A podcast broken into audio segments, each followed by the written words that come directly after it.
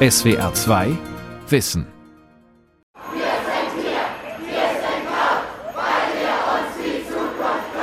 Eine Fridays for Future Demo in Karlsruhe.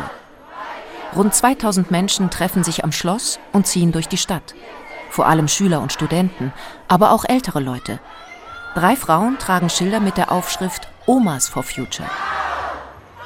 Alle demonstrieren für Klimaschutz und einen nachhaltigen Umgang mit der Natur. Ein Student? Ich meine, wir haben alle Verantwortung für das, was wir hinterlassen und für, ja, für unsere zukünftigen Generationen einfach.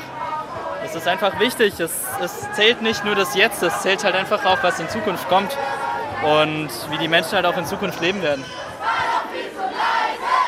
Bereits 1979 erschien ein Buch, das Ziele der Fridays for Future Bewegung vorwegnahm und bis heute hochaktuell ist.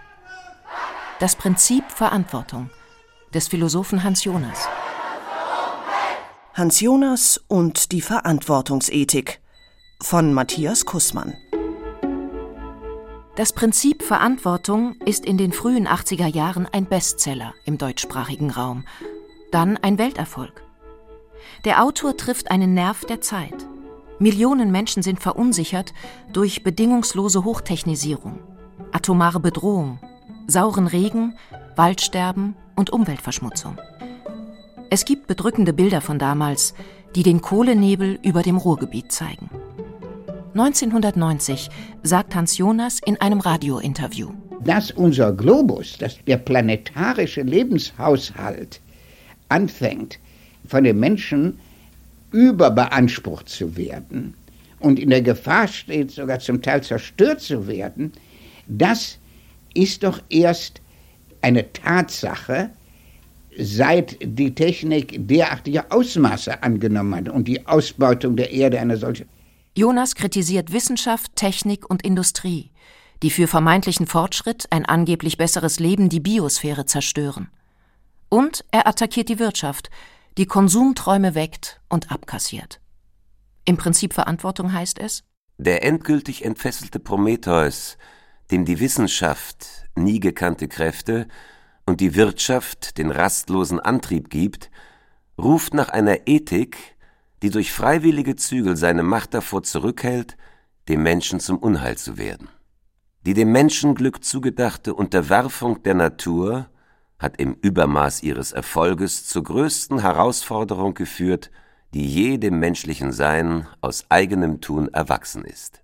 Würden die Ressourcen der Erde weiter so rücksichtslos ausgebeutet und Natur zerstört, stehe die Zukunft der gesamten Menschheit auf dem Spiel. Darum müsse man nicht nur für das Hier und Jetzt Verantwortung übernehmen, sondern auch für die Zukunft. Es ist der Ethik immer vertraut gewesen, und auch dem einfachen Verhalten der Menschen vertraut gewesen, dass man sich noch kümmert um die nächste Generation, die man nämlich selber hervorbringt und die unter den eigenen Augen schon heranwächst. Aber sich den Kopf zu zerbrechen darüber, was in 100 oder 200 Jahren sein wird, das ist erst nötig geworden, seitdem unsere Macht, das, was wir tun, so weit reicht. Deshalb haben auch die jungen Karlsruher Fridays-Aktivisten und Aktivistinnen bei ihrer Demo ganz konkrete Forderungen an die Stadt. Ein Schüler steht mit einem Mikrofon auf einer Bühne am Schlossplatz. Die wichtigste Forderung von uns ist, dass Karlsruhe bis 2030 klimaneutral wird. Als eine reiche Kommune können wir uns das locker leisten. Außerdem fordern wir die Abschaltung des RDK 7, des Kohlekraftwerks hier in Karlsruhe. Und wir fordern, dass der Autoverkehr in der Stadt endlich weniger wird. Ich konnte nicht so gut mit ihm reden, weil ich war befangen und ich dachte mir, vielleicht muss man da immer irgendeinen Philosophen parat halten, den man so als Beleg anführt. Ralf Seidel ist Hans Jonas mehrfach begegnet. Der Psychiater und langjährige Vorsitzende der Hans-Jonas-Gesellschaft erinnert sich an einen eher kleinen, freundlichen Mann mit großer Ausstrahlung, der sich lang mit Seidels damals zwölfjährigem Sohn unterhielt. Er wollte vom Anfang beginnen und das konnte er ja mit jemand, der so ganz unbedarft an die Sache rangeht, viel, viel besser. Er hat die Dinge immer wieder neu gesehen. Das war beeindruckend. Wir sind in Mönchengladbach, wo Hans Jonas 1903 geboren wurde. Ja, wir sind jetzt mitten in der Stadt, also unterhalb des humanistischen Gymnasiums. Rundherum sind kulturelle Gebäude wie die Volkshochschule, Musikschule und so weiter. Ein schöner Park. Und da steht auf einem großen Sockel Hans Jonas über uns. Ralf Seidel zeigt auf eine schmucklose Säule an einem Weg zwischen Grünflächen. Darauf eine Bronzestatue. Nicht sehr groß, nicht protzig. Das Denkmal wurde 1998 eingeweiht. Der Park heißt Hans-Jonas-Park. Wir sehen eben den Philosophen im großen Mantel. Er hat nie natürlich je so einen Mantel getragen. Nachdenklich ja, und voranschreitend vor allen Dingen. Das würde ich auch sagen, hat Jonas immer ausgezeichnet. Er ist immer auf die Dinge zugegangen. Er war ein Optimist und ich finde, ein bisschen soll das das, glaube ich, auch ausdrücken. Wir gehen voran. Hans Jonas wächst in einer assimilierten jüdischen industriellen Familie auf. Die Familie war in Mönchengladbach seit 1896 ansässig und besaß, ja man kann sagen, eine sehr ertragreiche Leinenweberei dort. Der Philosoph Jürgen Nielsen Sikora. Er lehrt an der Uni Siegen und leitet das dortige Hans-Jonas-Institut. 2017 erschien sein Buch Hans Jonas für Freiheit und Verantwortung. Das heißt, sie waren schon eigentlich über einen längeren Zeitraum integriert, auch in das Geschehen vor Ort. Und für sie war das Judentum aber nicht unbedingt religiöse Praxis, sondern es überwog vielmehr ja, man könnte sagen, der Wunsch nach Bewahrung der Kultur des Judentums im Allgemeinen. Der junge Hans Jonas sieht das kritisch. Angesichts des wachsenden deutschen Antisemitismus um 1920 solle man sich nicht assimilieren, sondern sein Judentum leben. Mit 18 wird er Zionist. Das heißt, er war für die Gründung eines Staates Israel auf palästinensischem Gebiet. Das war eine Idee, die ursprünglich von Theodor Herzl Ende des 19. Jahrhunderts angedacht worden ist, also einen Judenstaat in Palästina zu gründen. Diese Idee wurde dann von den Zionisten im 20. Jahrhundert weiterverfolgt. Jonas studiert unter anderem in Freiburg und Marburg Philosophie und promoviert über die frühchristliche Bewegung der Gnosis. Sie sieht den Menschen ausgesetzt und fremd in der Welt, die aus Gegensätzen aufgebaut ist, Gut und Böse, Licht und Schatten. Zeitlebens denkt Jonas über Gegensätze nach und darüber, ob und wie man sie aufheben kann. 1933 kommen die Nationalsozialisten an die Macht. Sie werden sich nicht halten können, meint er anfangs. Dass ich mich getauscht habe, merkte ich doch ziemlich schnell, dass die sich sehr fest in den Sattel setzten und dass es mit dem Anti-Juden-Programm ernst war, dass das nicht nur Wahlpropaganda gewesen war. Selbst wenn rein wirtschaftlich gesehen es noch eine Zukunft gegeben hätte, Arbeitserlaubnis für Juden, so, hat es mir einfach der Stolz verboten, in einem Land weiter zu bleiben, wo man die Ehre des Bürgers wegnimmt. Also wir sind hier in dem Wohnhaus der Familie Jonas, ganz nah an der größten Halle in Mönchengladbach, wo die Konzerte stattfanden, wo die Familie natürlich ein Abonnement gehabt hat und auch nicht weit vom Gymnasium entfernt. Erklärt Ralf Seidel. Die großbürgerliche Villa, in der Jonas aufwuchs, liegt unweit vom Stadtkern und wurde im Krieg nicht zerstört. Heute wohnt dort ein junges Paar mit Kindern und erlaubt, dass wir auf einen Sprung hereinkommen. Große Räume mit hohen Stuckdecken, Flügeltüren, Parkett. Hinter dem Haus ist ein Garten. Wir gucken gerade in den Garten. In diesem Garten 1933 ist Hans Jonas mit seinen Eltern gegangen und hat ihnen erklärt, ich muss dieses Land verlassen, in dem man eben Juden nicht mehr leben lässt.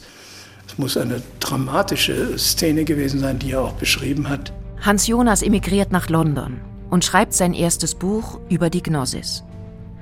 1935 übersiedelt er nach Palästina. Fünf Jahre später wird er freiwillig Soldat, eher ungewöhnlich für einen Philosophen. Jürgen Nielsen Sikora.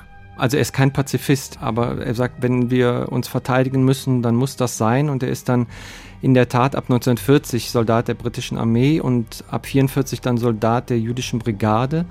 Die jüdische Brigade war ein Teil der britischen Armee und seinen Eltern hatte er ja bereits bei seinem Weggang aus Deutschland geschworen, nie wieder nach Deutschland zurückzukehren, es sei denn eben als Soldat einer erobernden Armee. Im August 1945 kehrt Jonas tatsächlich als Soldat nach Deutschland zurück. Für ihn war natürlich die Frage, wer lebt überhaupt noch von meinen Verwandten und er begibt sich dann auf die Suche und erfährt dann auf dieser Suche vom Tod der Mutter, die in Auschwitz starb und darüber kommt er nie wirklich hinweg. Er geht zurück nach Palästina, unterrichtet dann Philosophie in Kanada und wird 1955 Professor in New York. Hier findet er mit seiner Frau Lore, die er in Jerusalem kennenlernte, endgültig den Ort, an dem sich frei leben und denken lässt. Sie hat eine große Rolle gespielt, weil sie ein Partner war, auch für sein Philosophieren. Jetzt nicht so, dass sie so die Verästelung der Philosophie alle mit ihm durchgesprochen hat, sondern dass sie sie auch immer wieder so in die normale Welt gerückt hat. Das war mein Eindruck. Und sie hat Englisch mit bayerischem Akzent gesprochen und er hat Englisch mit rheinischem Akzent gesprochen. In New York beschäftigt sich Jonas mit Biologie. Auch Natur und Naturwissenschaften gehören für ihn zur Philosophie.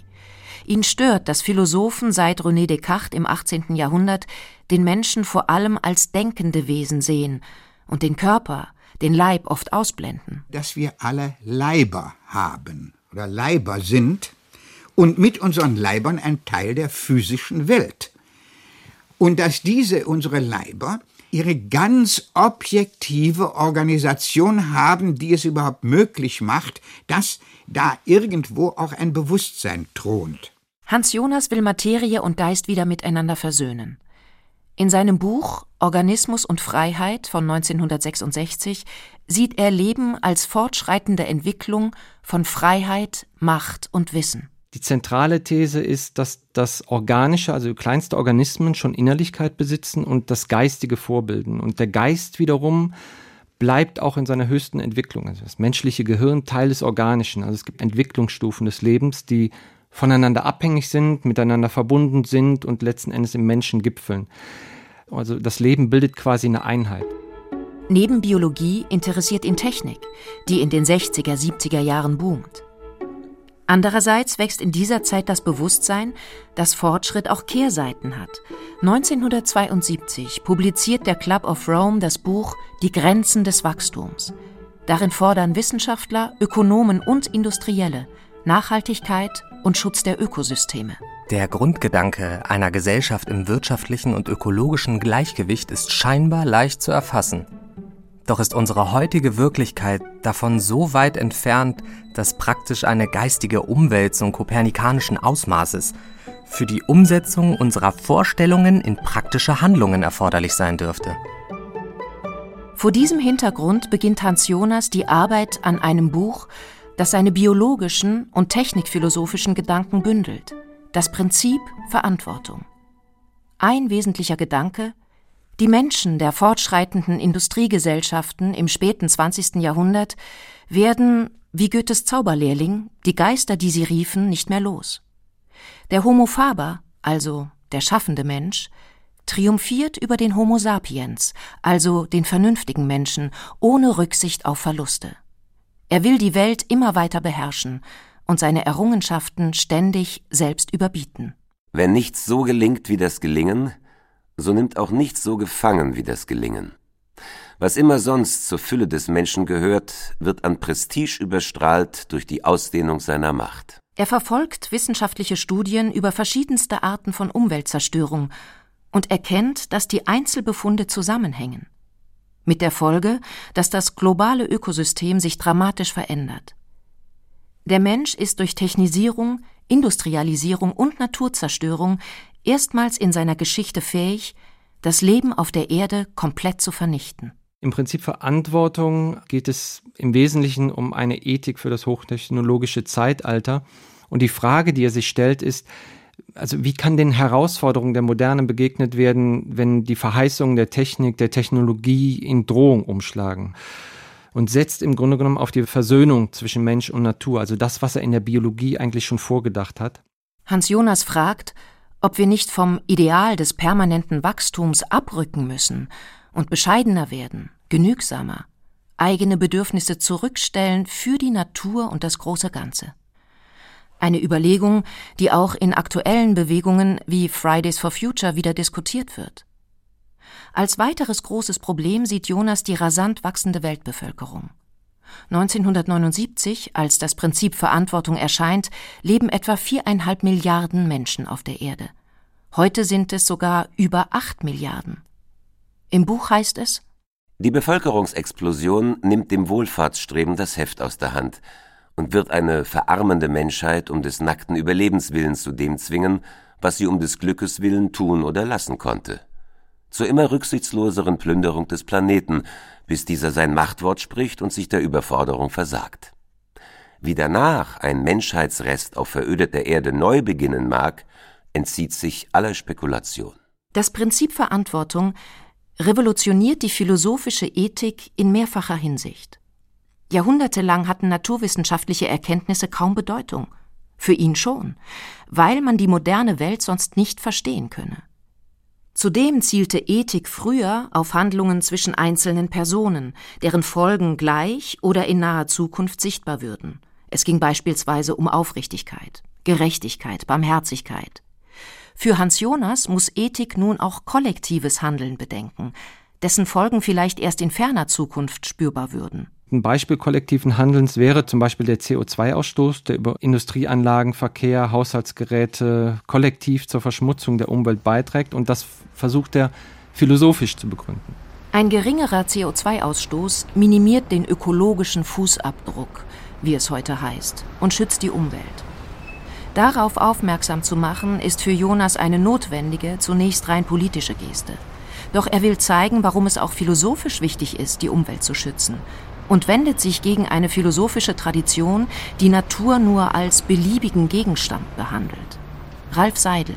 Da ist aber auch was verloren gegangen, nämlich die Würde der Natur. Da ist mehr dahinter. Wir müssen auch eine Achtung vor der Natur und vor allem Leben wiedergewinnen. Das spielt auch eine große Rolle dann auch in seiner ja, Sicht des Menschen und für mich auch als Arzt, wie er den Menschen betrachtet hat, war für mich eine große Hilfe auch als Mediziner, das aufzunehmen. Der Mensch als hochentwickeltes, freies, wissendes, mächtiges Wesen, das Natur und Geist verbindet, hat für ihn automatisch die Verantwortung, Leben und Schöpfung zu erhalten, und zwar auf Dauer. Damit ist seine Verantwortungsethik auch eine Zukunftsethik. Dabei denkt er nicht nur in Jahren oder Jahrzehnten, sondern in viel längeren Zeiträumen. Was man heute tue, könne erst in 100 oder mehr Jahren Konsequenzen haben.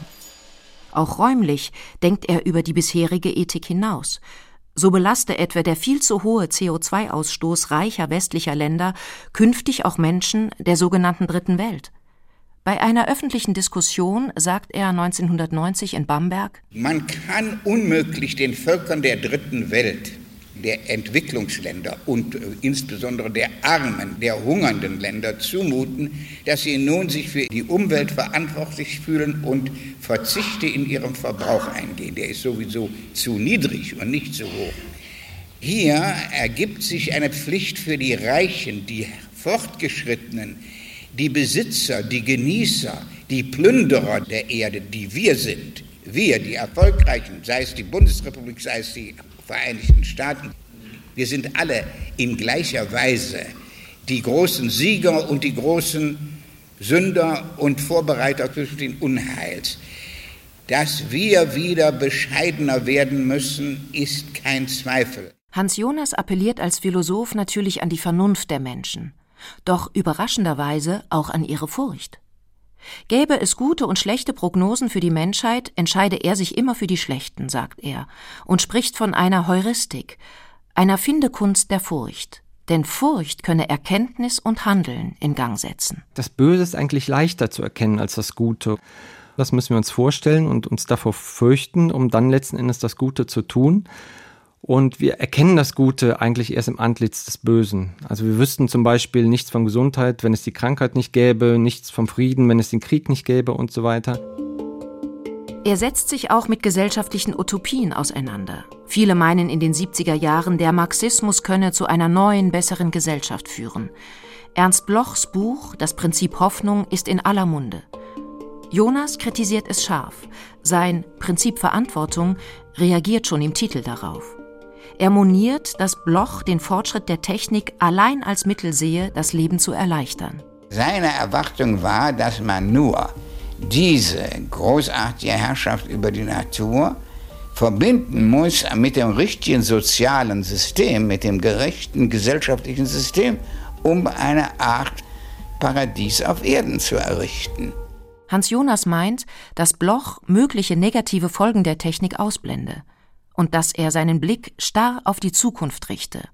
Alles werde gut werden, wenn in der Zukunft das und das und das eintrete, dann erst werden Mensch und Gesellschaft bei sich ankommen. Jonas dagegen fragt nach dem Hier und Jetzt. Wie können wir jetzt handeln, um unseren Fortbestand zu sichern?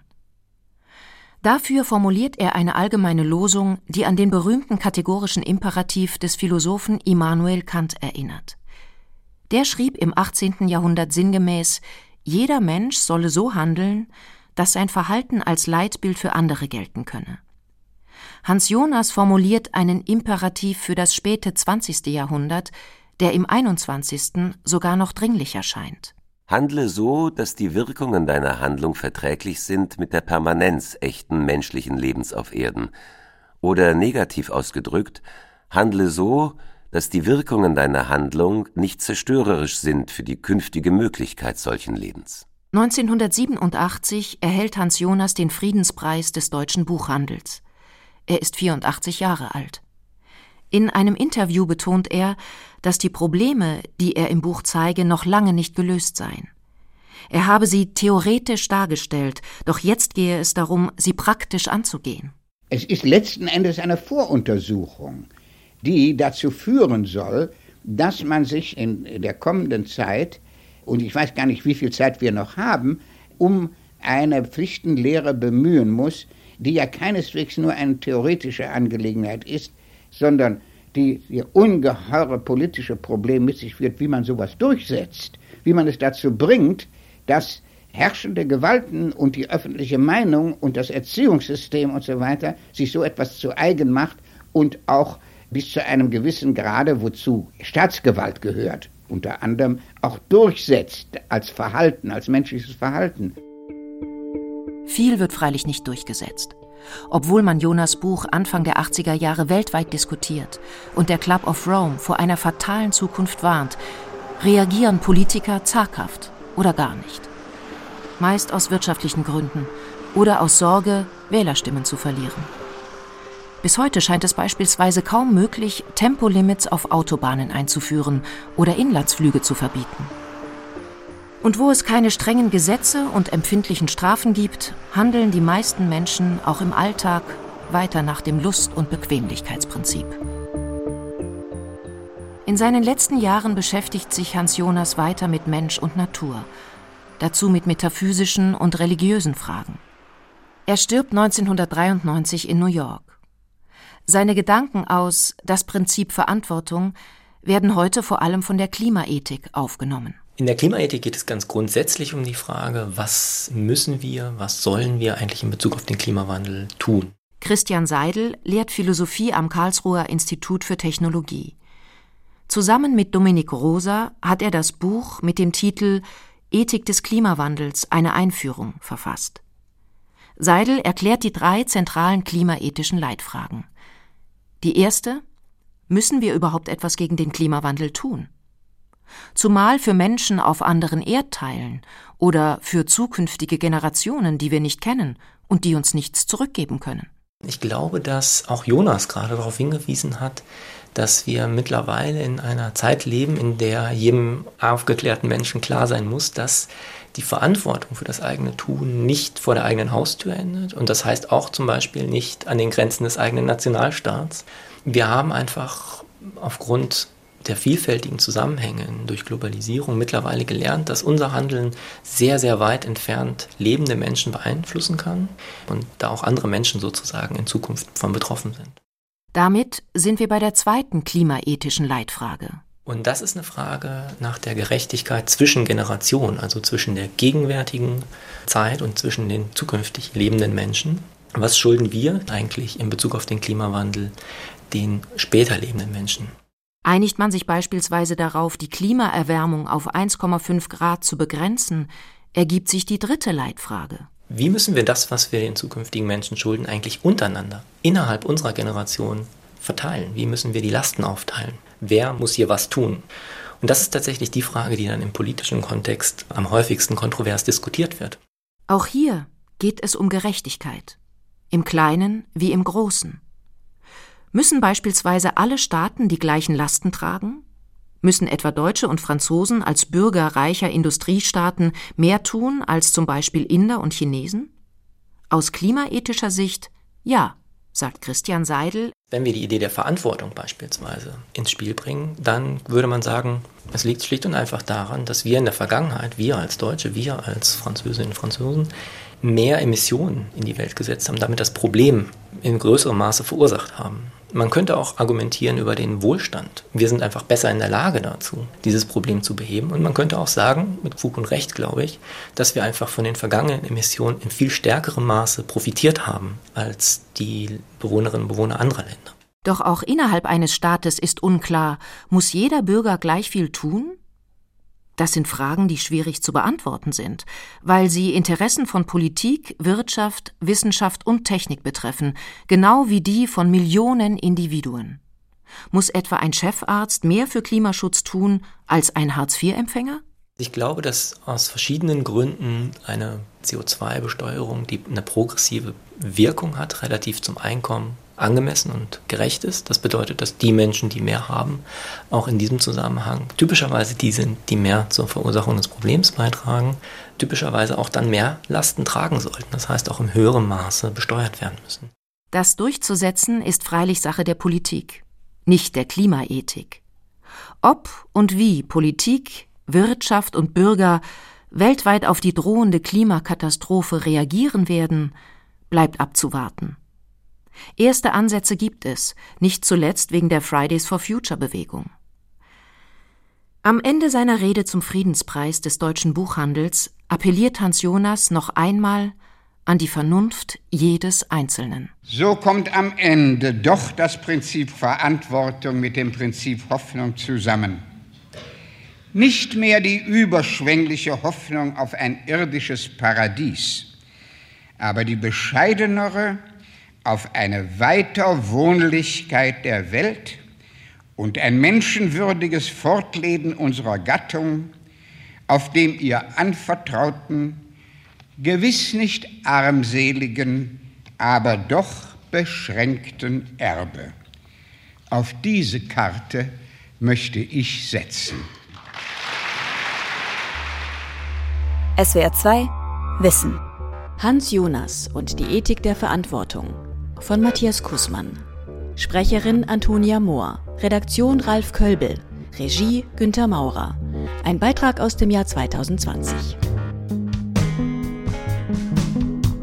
Wenn dir diese Folge von SWR2 Wissen gefallen hat, könnte dich der fünfteilige Podcast Grenzwertig Ethik zwischen Leben und Tod interessieren. Also, wenn wir nur übers Geld reden, dürfte man mich nicht an eine Beatmungsmaschine hängen.